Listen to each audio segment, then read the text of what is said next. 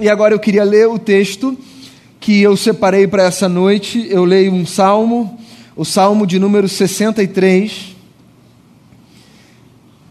uma oração de Davi, que, segundo a nossa tradição nos diz, ele escreveu enquanto estava no deserto de Judá. E ela diz assim, Salmo 63: Ó oh Deus, tu és o meu Deus, eu te busco intensamente. A minha alma tem sede de ti, todo o meu ser anseia por ti, numa terra seca, exausta e sem água. Quero contemplar-te no santuário e avistar o teu poder e a tua glória. O teu amor é melhor do que a vida, por isso os meus lábios te exaltarão. Enquanto eu viver, te bendirei, e em teu nome levantarei as minhas mãos. A minha alma ficará satisfeita, como quando tem rico banquete. Com lábios jubilosos a minha boca te louvará. Quando me deito, lembro-me de ti, penso em ti durante as vigílias da noite, porque és a minha ajuda. Canto de alegria à sombra das tuas asas. A minha alma pega-se a ti, a tua mão direita me sustém. Aqueles, porém, que querem matar-me serão destruídos, descerão às profundezas da terra, serão entregues à espada e devorados por chacais. Mas o rei se alegrará em Deus. Todos os que juram pelo nome de Deus o louvarão.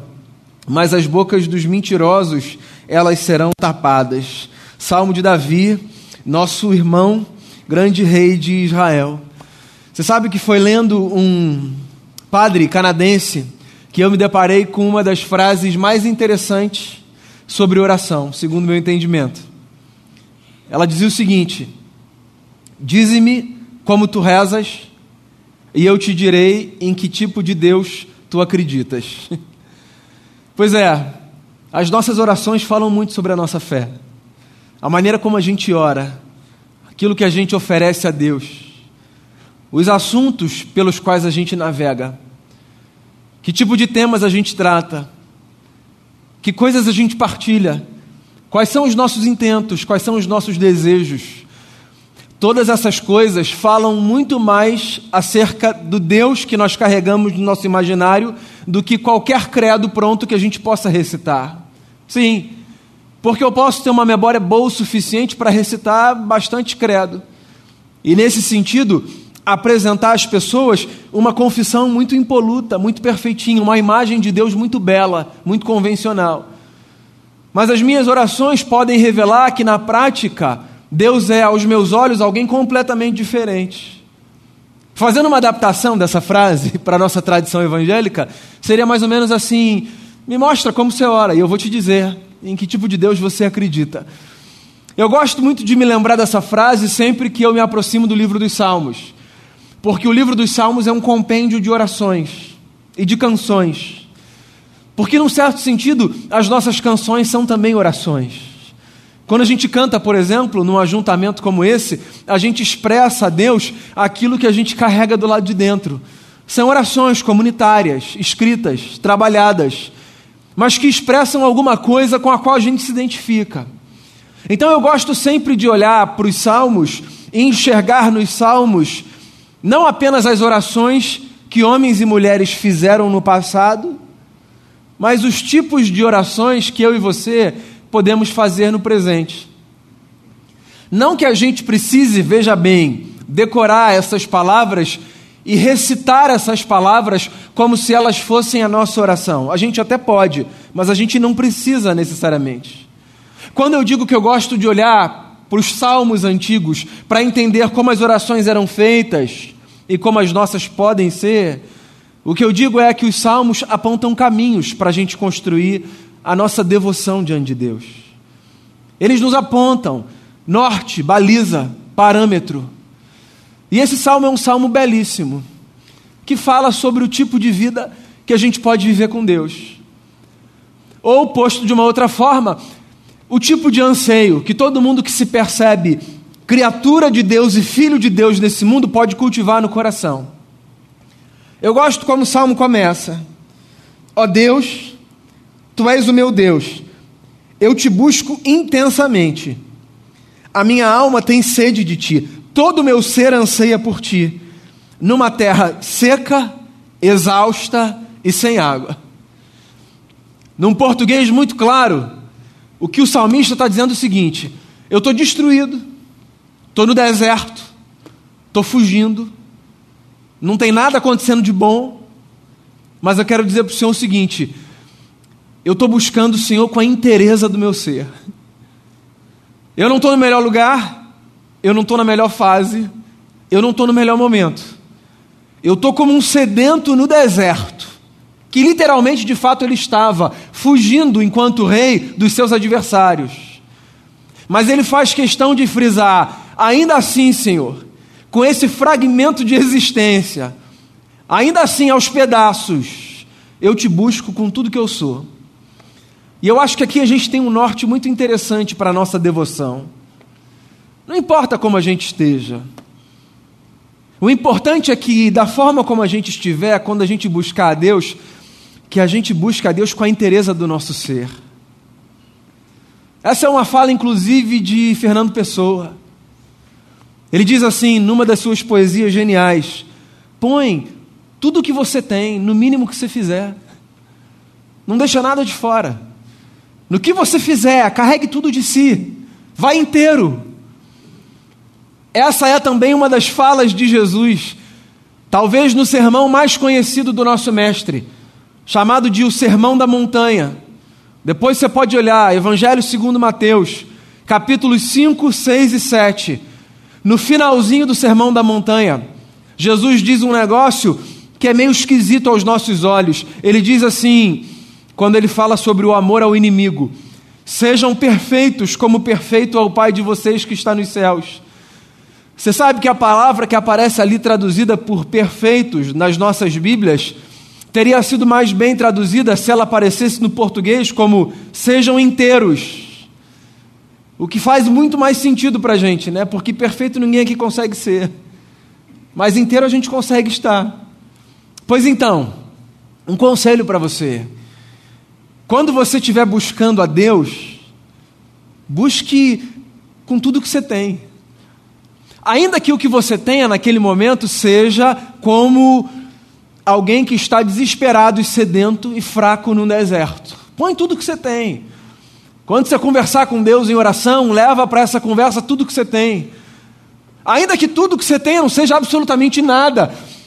Você se lembra de uma experiência muito curiosa que Jesus teve com os discípulos no templo, observando um momento na liturgia que se assemelharia ao nosso momento de ofertas. Jesus ficou observando as ofertas das pessoas. E ele viu uma senhora viúva muito pobre, que colocou assim algumas moedas muito significantes. E depois ele foi conversar com os seus discípulos e perguntou: Quem deu mais aqui hoje? Vocês acham que foi quem? E ele mesmo responde, você pode ver lá depois o texto, ele diz: Ninguém deu mais do que essa mulher. Porque não tinha a ver com a quantidade, tinha a ver com essa percepção de que diante de Deus a gente vai com tudo que a gente tem, da vida mesmo. A gente não vai pela metade, a gente não vai deixando coisas. Deus não é esse ser com quem a gente se relaciona em fragmentos. Sabe, essa área da minha vida, Senhor, essa área eu vou colocar nas tuas mãos. Essas outras pode deixar que eu administro. Não, para Deus a gente não vai assim. Para Deus a gente vai colocando todo o nosso ser. Porque tudo que a gente tem é um mesmo ser, que a gente divide quando a gente fala. Então a gente fala da nossa vida profissional, do nosso casamento, das nossas amizades, da nossa relação com os nossos filhos, do nosso exercício de cidadania, a gente fala da vida como se a vida fosse um ajuntamento de experiências desconectadas, sabe? Peças de Lego que às vezes a gente monta, mas que se a gente quiser a gente pode deixar separadas. A vida não é isso. A vida não é uma brincadeira de Lego que a gente monta e desmonta. A vida é uma coisa só. E quando a gente vive com Deus, a gente precisa ter essa consciência de que diante de Deus a gente deve chegar com tudo que a gente tem. Então chegue diante de Deus com tudo que você tem. Ainda que tudo que você tem num determinado momento não seja absolutamente nada. Não pense que você precise ter muita coisa, sabe? É, muita história para contar, muito testemunho, sabe? Como se a gente precisasse de um repertório, acumular, sabe, coisas para dizer assim, Senhor, agora eu acho que eu já tenho pauta o bastante para conversar contigo. Senta aqui. Não. Ainda que você não tenha absolutamente nada, vá para lá. Faça como rei. Senhor, tu és o meu Deus, eu te busco intensamente, a minha alma tem sede de ti, todo o meu ser anseia por ti. Eu estou numa terra seca, eu estou exausto, eu não tenho água, mas tudo que eu tenho eu coloco diante de ti. Aí ele avança e ele diz mais um negócio interessante. Ele diz assim: Eu quero contemplar o Senhor no santuário, eu quero avistar o teu poder e a tua glória, porque o teu amor, Senhor, ele é melhor do que a vida. Eu quero te ver. É por isso que eu canto para ti, eu quero te ver. Que é uma coisa muito curiosa também da nossa experiência de fé. Essa é uma das coisas que a gente aprende quando a gente é criança na igreja. Deus é espírito. Deus não pode ser visto como a gente se vê. Nós nos vemos aqui, nós nos descrevemos aqui. Podemos identificar a roupa um do outro, as feições, a tonalidade do cabelo. Nós vemos o prédio, podemos descrever o prédio a partir das nossas percepções. Mas Deus, quando a gente fala de ver Deus, do que, que a gente está falando? O que, que a gente vê de Deus? Senão aquilo que Ele permite que seja visto a partir das coisas que Ele faz na nossa vida. Então eu acho que ver Deus tem mais a ver com desenvolver uma certa sensibilidade e atenção para a gente perceber as marcas do eterno na vida do que tentar identificar na nuvem uma face que a gente diga, e ali, Deus ali. Sabe? Eu quero te ver, esse é um anseio. Esse é um anseio de quem acredita que existe um ser maior, vê-lo. Que não tem a ver, volto a dizer, com identificar feições, porque elas não existem. Tem a ver com viver com interesse tamanho pela percepção de quem ele é, que faz com que a gente vá para os lugares mais triviais da vida, carregando no fundo do peito essa oração: Eu quero ver Deus aqui. E eu acho, pelo menos é o que eu acho, tá? Que Deus a gente vê quando a gente vê a bondade em curso. Que Deus a gente vê quando a gente vê a sua graça em ação. Que Deus a gente vê quando a gente vê a generosidade sendo exercida. Que Deus a gente vê quando a gente vê o reino da paz se manifestando. Que Deus a gente vê quando a gente vê a ética de Jesus sendo aplicada. Eu acho que Deus a gente vê sempre que o reino de Deus se manifesta. É por isso que Jesus ensinou, inclusive, os discípulos a orarem assim. Vem o teu reino, manifesta o teu governo. A gente quer ver o Senhor governando. O que não significa ver Deus andando por aí, significa fazer Deus andar por aí. Entende isso? Ver Deus tem a ver com assumir um estilo de vida tão potente da presença dele que faz com que a partir do nosso cotidiano ele seja percebido. E as pessoas digam assim: caramba, que coisa, que coisa legal que você tem, que coisa bonita que você carrega. Ou que faz também com que você olhe para pessoas e diga: que bacana isso que você tem, cara. Que presença linda é essa que você traz com você. Que paz que você transmite. Que amor que você exala. Isso, isso não tem a ver só com a gente, isso tem a ver com alguma coisa maior. A gente precisa acreditar que isso é possível, pessoal. A gente precisa acreditar que isso é possível. Que a gente pode fazer Deus ser visto é meio doido, né? Eu não estou dizendo que você é Deus e que eu sou Deus, não. O que eu estou dizendo é que nesse mundo tão bonito, porque o mundo é muito bonito. Hoje de manhã a gente leu um trechinho do Salmo 119, que é o meu favorito. Está entre o versículo 57 e o 64, se não me falha a memória. O 64, se não me falha a memória, diz assim: A terra está cheia do amor do Senhor. A gente precisa se lembrar disso. A terra está cheia do amor de Deus. Porque a gente vê tanta maldade no mundo, a gente vê tanta coisa feia acontecendo, que às vezes a gente se esquece dessa verdade. A terra está cheia do amor do Senhor, a terra está cheia da bondade do Senhor, a gente pode ver Deus por aí. Foi Jesus quem disse: a igreja avança, as portas do inferno não prevalecem contra a igreja, certo? É porque a gente tem uma mania muito grande de dar ênfase àquilo que é assustador. E tudo bem, veja só, eu acho que é da natureza humana, mas há muita beleza por aí. E eu tenho a impressão de que mais beleza haverá quanto mais consciência a gente tiver de que através da nossa vida Deus pode ser visto. Então, quando a gente ora dizendo assim, eu quero te ver, eu acho que a gente está tanto fazendo um pedido quanto assumindo uma resposta. Porque, por um lado, quando a gente diz assim, Senhor, a gente quer te ver, a gente está dizendo assim, mostra para a gente por onde o Senhor anda. Mas, por outro lado, a gente também está dizendo assim, Senhor, Faz da gente esse refletor humano da tua graça, da tua beleza, da tua bondade. É mais um caminho para a oração, é mais um propósito para a sua devoção. O texto avança e diz assim: Por isso os meus lábios te exaltarão, enquanto eu viver, eu te bendirei. E em teu nome eu levantarei as minhas mãos. A minha alma ficará satisfeita, como quando tem rico banquete. Com lábios jubilosos a minha boca te louvará. Por quê? Porque o Senhor, quando me permite ver quem o Senhor é e o que o Senhor faz, o Senhor não me permite experimentar outra coisa que não a alegria, que é resultado de uma percepção da presença de Deus na vida. Isso é uma coisa muito bacana que acontece na experiência de fé. A experiência de fé faz a gente descobrir fontes de alegria que estão para além das circunstâncias. Lembra do primeiro versículo? Ele está dizendo: Eu estou no deserto, eu estou sedento, eu estou exausto, mas eu estou feliz. É louco isso, né? Eu acho que só essa gente de fé consegue entender esse negócio. De você estar tá no lugar que você não quer estar, tá, vivendo uma experiência que você não quer viver, não porque alguém te amaldiçoou, mas porque é da vida. Na vida nem sempre a gente vai estar tá no lugar que a gente quer estar. E na vida nem sempre a gente vai viver a experiência que a gente quer viver. E isso não tem a ver com Deus ter abandonado, com alguém ter feito alguma coisa, não. Isso tem a ver com o jogo da vida. A vida é isso. Felizmente. A vida é isso. Se a vida pudesse ser só alegria, satisfação, conquista, para a gente seria maravilhoso, né? Não sei, fazendo uma análise simplista assim, de repente não, né? Mas assim, eu entendo esse negócio da gente desejar sempre o melhor, claro, a gente quer ser feliz. Mas essa vida como ela é, ela nos dá uma possibilidade, que é a de descobrirmos fontes de alegria que estão para além das circunstâncias. É a música antiga que já cantou muitas vezes quem tem um tempinho de igreja. Eu não olho as circunstâncias, eu olho o teu amor, eu não me guio por vistas, eu estou alegre. Não é isso?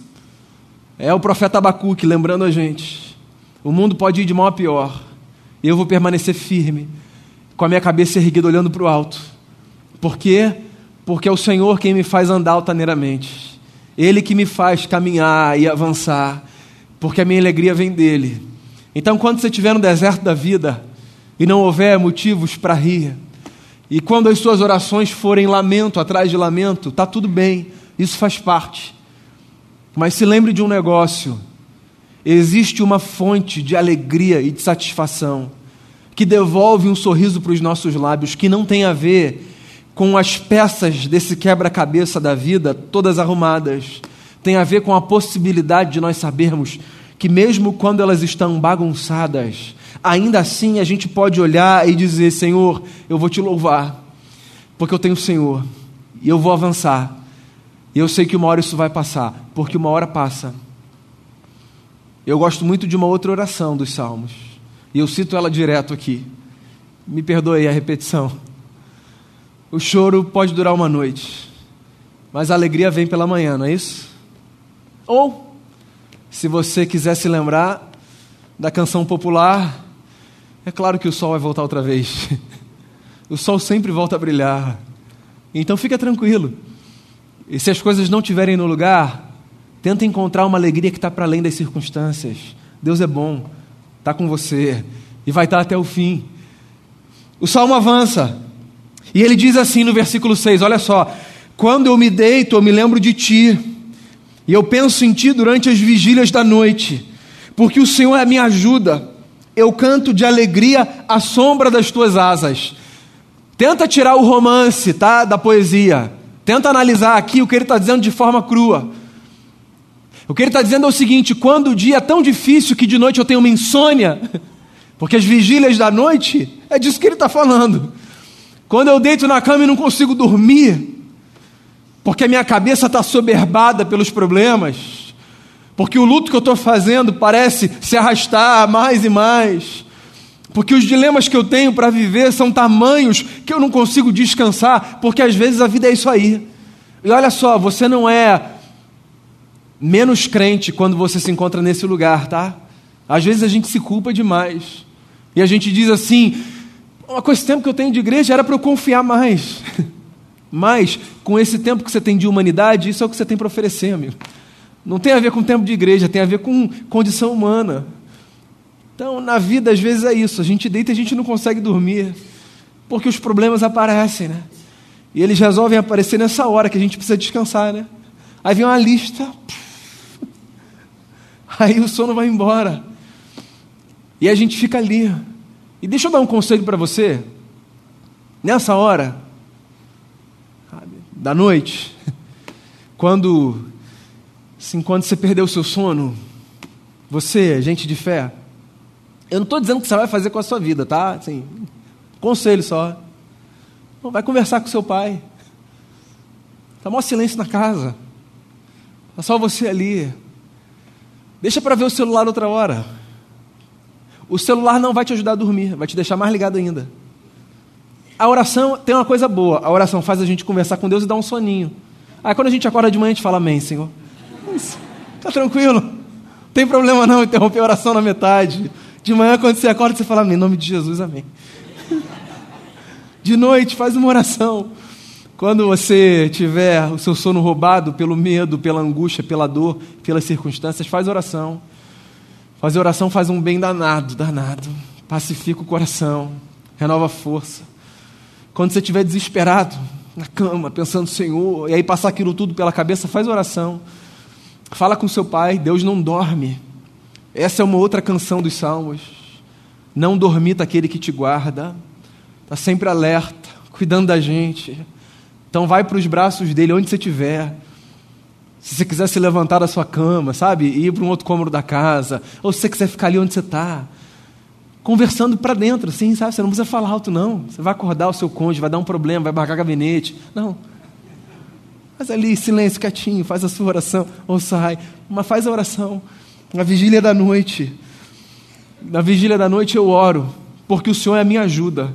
Eu acho linda essa frase: o Senhor é minha ajuda, Deus me ajuda, Deus está comigo. E eu estou como Jesus usou essa metáfora muitos anos depois, né? Eu estou como um pintinho debaixo das asas da galinha. É, Jesus falou sobre isso, né? Ó oh, Jerusalém, como eu queria juntar você debaixo das minhas asas, como a galinha junta os seus filhotes. O salmista fala a mesma coisa: Senhor, eu estou debaixo das tuas asas. O Senhor está aqui me oferecendo um amparo. O Senhor cuida de mim. E aí é por isso que ele avança, dizendo assim: A minha alma se apega a ti, porque o Senhor me sustenta com a tua destra. Inclusive, e aqui ele desabafa, ele diz assim: aqueles que querem me destruir, eles é que vão ser destruídos. Sai dessa mentalidade belicosa, sabe, que é muito própria do mundo do Antigo Testamento, que era povo lutando contra povo, e vem para essa mentalidade dos nossos dilemas contemporâneos, dos nossos adversários que habitam a nossa mente, tá? Faz aí uma adaptação do texto. Eu, pelo menos, assim, procuro fazer assim, porque assim não faz muito sentido eu achar que esse texto está me encorajando a olhar para alguém que está vindo com uma espada atravessar o meu peito. Não acontece isso, graças a Deus, né? Assim. Então, quais são os adversários que são destruídos quando eu confio em Deus? São esses que me habitam. Os piores monstros que existem são os que me habitam, mais do que os que me cercam. Os nossos maiores inimigos são os que estão do lado de dentro, que atormentam a nossa mente e que podem ser vencidos quando a gente renova a nossa confiança em Deus. Por isso que orar é tão bom. Porque quando a gente ora, esse campo de batalha que é a nossa mente, ele parece que se transforma numa experiência contínua de Davi derrotando Golias, sabe? E esses gigantes que nos atormentavam vão caindo um a um, porque existe uma graça muito preciosa que é própria àqueles e aquelas que resolvem descansar em Deus e que dizem assim: Eu vou confiar, porque Ele está comigo e cuida de mim. Aí ele avança. No deserto, sedento, mas buscando a Deus com integridade, lutando, mas confiando com todo o seu coração, com muito motivo para chorar, mas acreditando que existe uma alegria que está para além das circunstâncias, colocando tudo o que tem diante do Pai que o recebe e dizendo: Senhor, tudo isso que me roubou a paz, eu sei, será vencido, porque de ti vem a tranquilidade que eu preciso para viver mais um dia contando com a tua graça e com o teu amor. Quando você fizer oração, se lembra disso, tá? Deus está com você. e ponha diante dele tudo o que você é. Vá para ele inteiro. Ainda que você esteja aos pedaços, carregue cada pedaço e diga: Senhor, eu sou esse fragmento aqui. Tudo que eu tenho está diante de ti. Os meus medos são esses, as minhas dores são essas, os meus inimigos são esses, mas o meu Deus é o Senhor. E eu quero apresentar ao Senhor o que eu tenho e o que eu sou, e contar com essa graça que se renova, que me dá paz, que me possibilita dormir e avançar na vida. Que as suas orações sejam reveladoras de uma fé que expressa a confiança que a gente precisa ter nesse Deus que prometeu que estaria com a gente todos os dias da nossa vida, até a consumação dos séculos. Deus está com você, viu? Vá em paz, viva a sua vida bem. Você não está sozinho, não. Deus está com você. E que Ele abrace você nas vigílias da noite, mas também nas angústias do dia. Qualquer que seja a hora, seja qual for a situação. A gente tem um Deus a quem a gente chama Senhor e Rei, governa o universo. E se governa o universo e faz com que, mesmo no meio de tudo o que acontece, a terra permaneça cheia do seu amor e da sua bondade, por que não cuidaria de mim e de você? Fica bem, fica em paz, viva uma semana legal, porque Deus está com você até o fim. Vamos fazer uma oração? Colocar o nosso coração diante dEle colocar todo o nosso coração diante dele. Ponha tudo o que você é diante de Deus nesse momento. Faça a Ele a oração que você precisar fazer. Seja essa oração um desabafo, uma petição, uma gratidão. Coloque sua vida diante do Senhor. Ofereça a Ele o seu coração, peça renovo de força para você para essa semana. Peça que Ele sacie a sua sede no deserto da vida. Peça que Ele mostre a você onde o Senhor está, me faça ver o Senhor nesses dias. E peça também que Ele dê a você a graça de ser luzeiro de Deus nesse mundo, refletor da Sua bondade. Imagina alguém dizer para você nessa semana: Puxa, eu vi Deus através da sua vida. Que coisa bacana a gente poder ouvir de alguém, que esse alguém viu Deus na nossa vida. Esse é um presente que a gente pode dar para as pessoas. Faça aí a sua oração.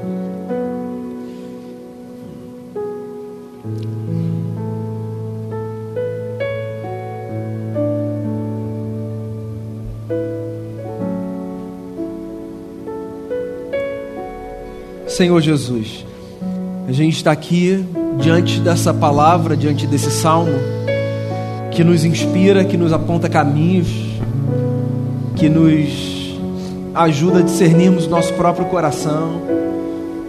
E a gente está aqui, cada um oferecendo a Ti a oração que tem para oferecer. Não é fácil a gente estar inteiro diante de Ti. Na verdade, não é fácil a gente estar inteiro em lugar nenhum, porque a gente é distraído com tanta facilidade a gente teme, a gente se constrange. Mas tem uma coisa maravilhosa que a fé nos ensina: é que diante de Ti, especialmente, a gente não precisa deixar nada para trás, porque o Senhor conhece a gente do jeito que a gente é, de modo que a gente pode trazer tudo que a gente tem na existência para a Tua presença e dizer: Senhor, isso é quem a gente é hoje, e essa é a nossa oração, e esse é o nosso desejo e esse é o nosso pedido. A gente pode fazer isso. Então ajude-nos a transformarmos isso num hábito da vida. Ajuda a gente a orar mais. Ajuda a gente na vigília da noite, na angústia da insônia. Ajuda a gente a te buscar. Quando a gente não conseguir falar, que a lágrima seja uma oração. Quando a gente estiver tão maravilhado diante de alguma coisa, que o silêncio seja também uma oração, mas que a gente esteja o tempo todo como a palavra nos diz, nesse espírito de oração, com essa consciência de que a gente está diante de Ti.